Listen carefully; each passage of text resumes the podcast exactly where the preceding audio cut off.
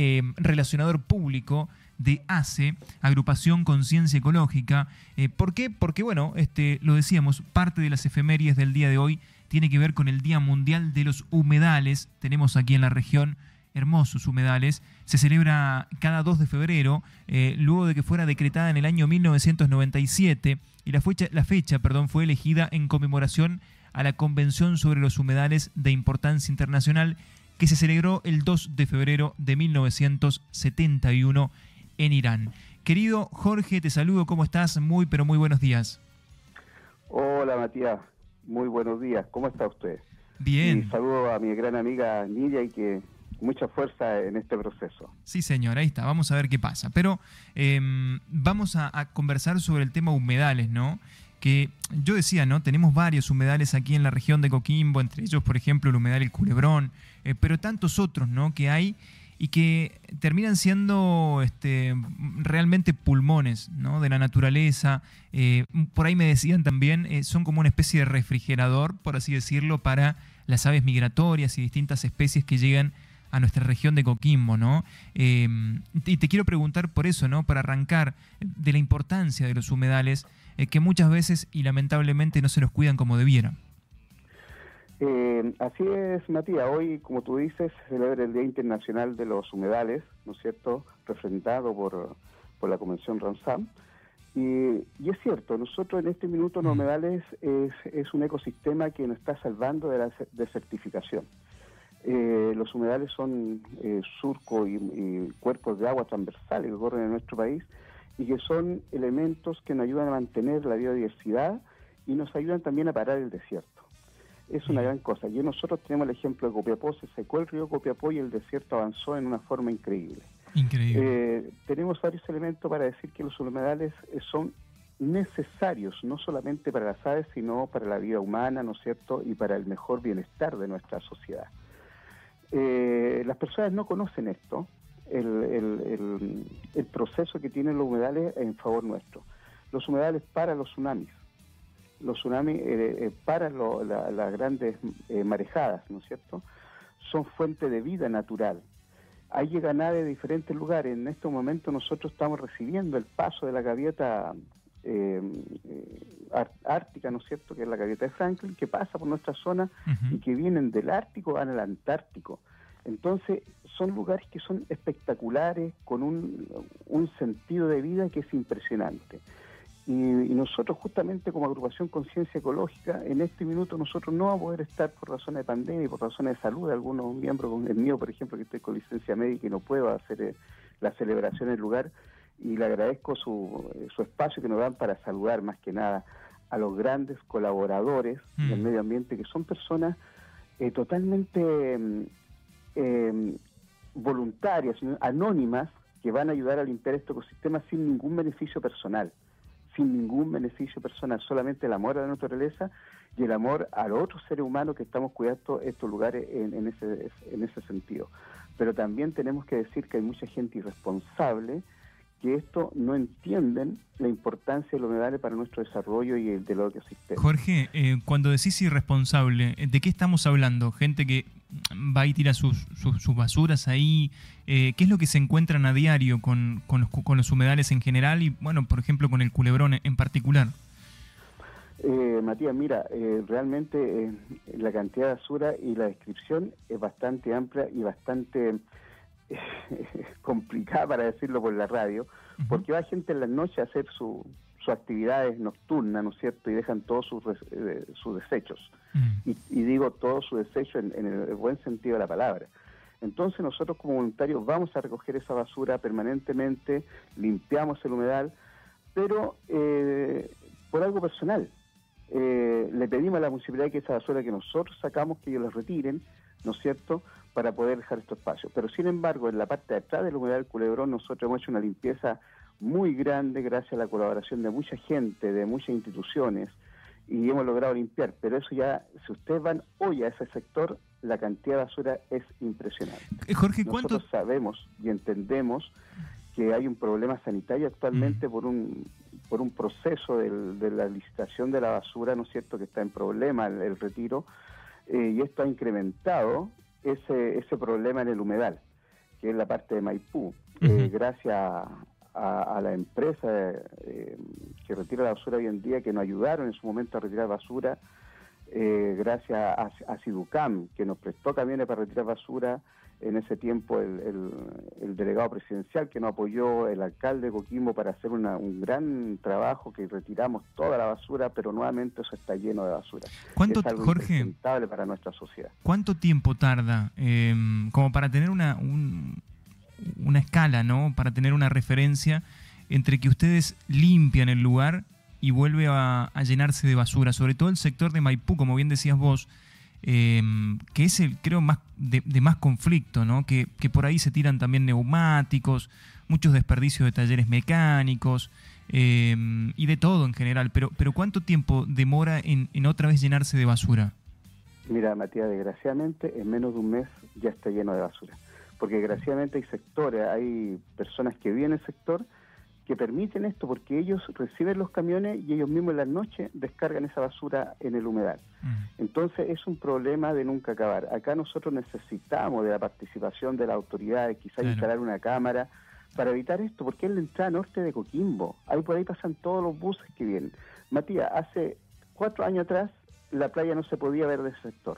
Gracias a un trabajo hicimos más de más de 400 voluntarios que llegamos, limpiamos, sacamos toda la basura y logramos que el mar se pudiera ver de ese sector. Pero sacamos la basura, pero ¿qué hacíamos con el escombro? Si lo retiramos, lo dejamos en otro sector, creamos otro problema ecológico. Optamos por levantar, hacer un mirador con los escombros que nos, que nos ayudó SEDUC con la carrera de maquinaria pesada a lograr eso. Esto es pura gestión. Acá no hay dinero de nadie. Es gestión gracias a grandes voluntarios, grandes personas que nos han ayudado a hacer estas gestiones.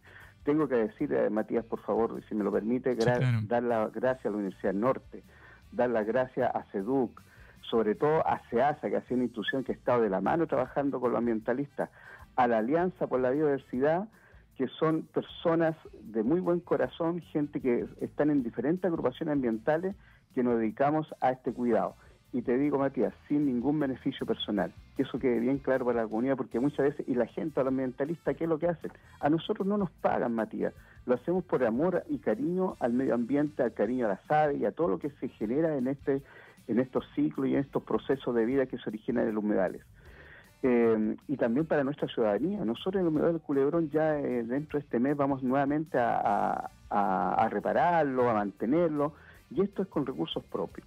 Por eso llamamos a la autoridad llamamos a la ciudadanía que nos apoyen, porque es una tarea que realmente es totalmente, como digo, sin fines de lucro y de hecho nosotros gastamos dinero en esto para poder mantener los humedales. A Delia en Tongoy, que está haciendo un excelente trabajo en el humedal de Tongoy, a, la gente que está en, la laguna de Laida, que son eh, eh, otros proyectos, a la gente de Coterra, a la gente de, de toda la, de toda la, que me cuesta decirlo porque son tantas redades, eh, surgencia y tantas organizaciones, Barrio del Mar, que están poniéndose a las pilas con el sector costero y son gente que pasamos inadvertido, pero hacemos un trabajo que es grande en relación y al cuidado de nuestras playas, nuestro medio ambiente y a crear conciencia dentro de la comunidad que esto es realmente importante, Matías. Jorge, me preguntan por el humedal de Punta Teatinos. Eh, me dicen que fueron recientemente eh, y que la verdad es que no tan poco cuidado. Eh, hay personas bañándose, acampan, lavan ropa,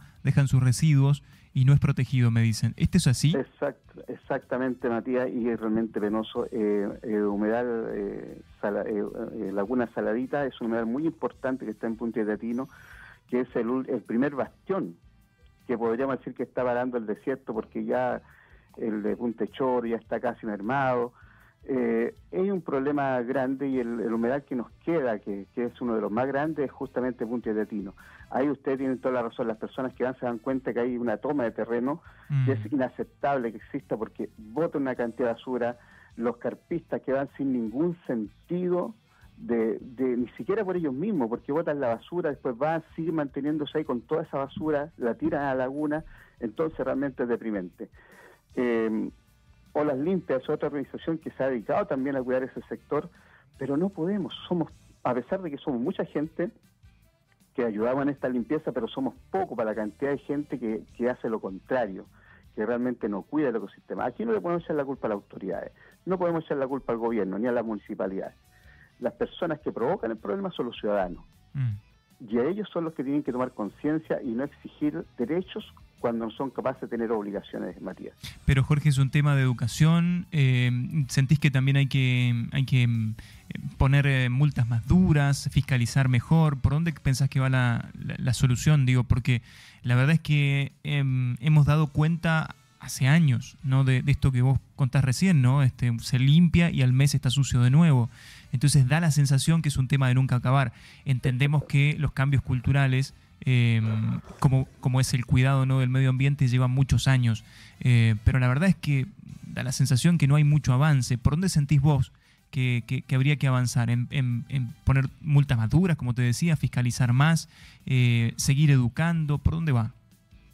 Mira, en primer lugar, Matías, hacer buenas leyes. Eh, te comento que se hizo la ley de humedal urbano, que es una ley pésima, que no tiene reglamentación, no tiene recursos, eh, y está hecha a la ligera. Primer punto. Segundo punto, falta de fiscalización, falta de compromiso, tanto ciudadano como del Estado. Voy a decir del Estado porque lo involucra a todos, ¿ya? Autoridades, municipalidades, eh, policía, marina, estamos todos involucrados. En consecuencia, si nosotros logramos tener una, eh, promover cultura ambiental, sería muy diferente. Pero ¿qué pasa? Que esto no se está haciendo. Desgraciadamente los intereses de la los otros intereses de la ciudadanía son eh, más valederos con respecto al medio ambiente. Y yo creo que estamos en una línea muy equivocada porque todos los problemas sociales que se originan también están relacionados cómo nosotros cuidamos nuestros entornos naturales. Una mejor calidad de vida significa que tengamos mejores parques Una mejor calidad de vida significa que la gente, que los niños puedan salir al aire libre y no estar metidos en los computadores, los teléfonos, en el mall. Yo creo que eso hay que revertirlo, pero para como tú dices, esto se, eh, se necesita tener en primer lugar educación, mm. segundo lugar conciencia y, y tercer lugar compromiso con lo que nosotros creamos en leyes, todo lo que, pueda refrendar para cuidar este espacio, que no se están cumpliendo hoy día. Yo ya hago un llamado a los parlamentarios que hagan mejores leyes, que hagan realmente leyes que, que van en, en función a la defensa del medio ambiente, como la famosa ley de humedales urbanos que no nos sirven. Nosotros juntamos más de 25.000 firmas para declarar el humedal del Culebrón eh, como humedal urbano y hasta el momento no lo hemos logrado. Entonces hay que poner un poquito más de énfasis en que hagan mejores leyes y que realmente estos procesos se puedan lograr en beneficio de toda la comunidad. Ustedes se dan cuenta cómo está el humedal hoy día la parte de la costanera. Está hermoso. La gente, ahora ese lugar lo recuperamos para las familias va gente en familia antiguamente, hace cinco años atrás, seis años atrás, eso era un basural gigante, después el tsunami eh, fue peor, ¿no es cierto? Logramos sacar toda esa basura con mucho voluntario, con apoyo de la municipalidad, pero con mucho voluntario, logramos sacar ese lugar y a través de la unidad de reciclaje, la OEA municipal y otros estamentos municipales, se logró dejar eso en, forma bonita. Eh, ustedes se dan cuenta, hay una basura, una basura de, de lavadora antigua que lo hicieron Ciram reciclaje, que es una empresa también de reciclaje que, pertenece a Greco. A Greco es una gran institución que nos ha ayudado mucho en esto. Entonces, eh, creo firmemente, Matías, que aquí solamente hay que juntar las manos. Como dice nuestro lema, cuando, la cuando las voluntades se unen, las manos son más fuertes. ¿Cómo lo hacemos? Tenemos que tener voluntad. ¿Cómo lo hacemos, Jorge? Eh, ¿Cómo nos podemos contactar con ustedes? ¿Cuáles son sus redes sociales? Eh, ¿De qué manera ayudamos? hay, dos, hay dos instancia que nosotros tenemos que es Conciencia Ecológica Group, que está en Instagram, y otro que es un poquito más fuerte y, más llamativo el nombre que está en Facebook, que se llama Para la Raja aquí en Corto una ñañuca. Que es una, una, una página que sacamos por justamente por indignación, por la falta de conciencia de las personas de arrancar esta bonita planta que está que es endémica de nuestra zona y que prácticamente está en peligro de extinción. Esas dos páginas están todas nuestras informaciones Conciencia Ecológica Group en Instagram y Patar la Raja en Corto Ñañuca en Facebook. Eh, lo invitamos a que entre en esas páginas, por favor. Eh, nosotros no pedimos dinero, pero sí pedimos que se hagan conciencia y que firmemente nos ayuden a, poder limpiar. Hago un llamado por este medio a los empresarios, a Cibucán, que por favor nuevamente nos vuelva a ayudar a sacar la, basura, eh, Ademarco, que es una empresa que nos ha aportado bastante mm, apoyo como empresa, ¿no es cierto? Y nos ha ayudado a, retirar basura en su momento. por, por, este tema de, ayuda a la sociedad, ¿no es cierto? Y nos ha ayudado. Entonces nosotros volvemos a hacer y reiterar el llamado porque, como tú dices, esto de nunca acabar. Pero nosotros nos comprometemos como agrupación de colocar mallas en ese sector para instalarla, pero no podemos costearla solo. Necesitamos ayuda del, estamento estatal, de los privados que nos ayuden a cerrar ese espacio para que no sigan tirando basura.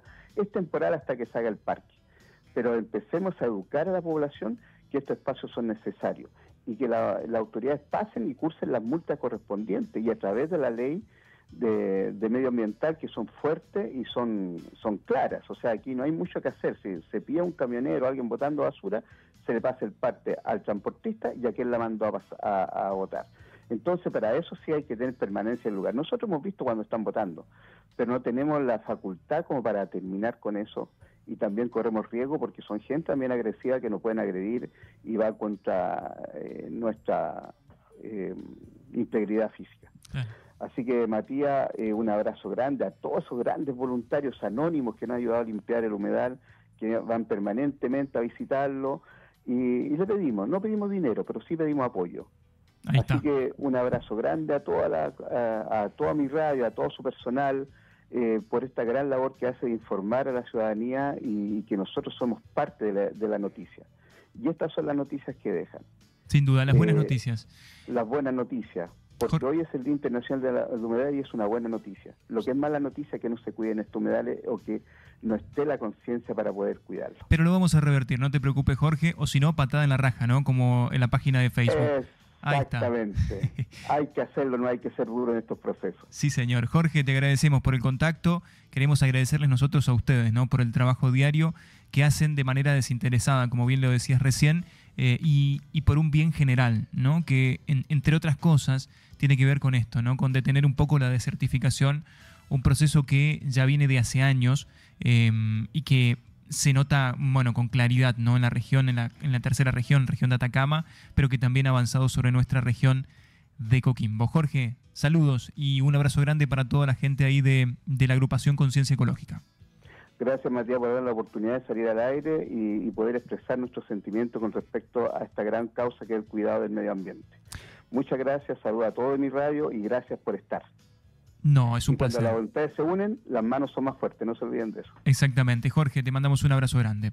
Ahí estaba Jorge Ramírez Lemu, relacionador público de ACE Agrupación Conciencia Ecológica, eh, conversando sobre, bueno, lo queríamos marcar como, como uno de las efemérides eh, que tienen que ver con el Día Mundial de los Humedales.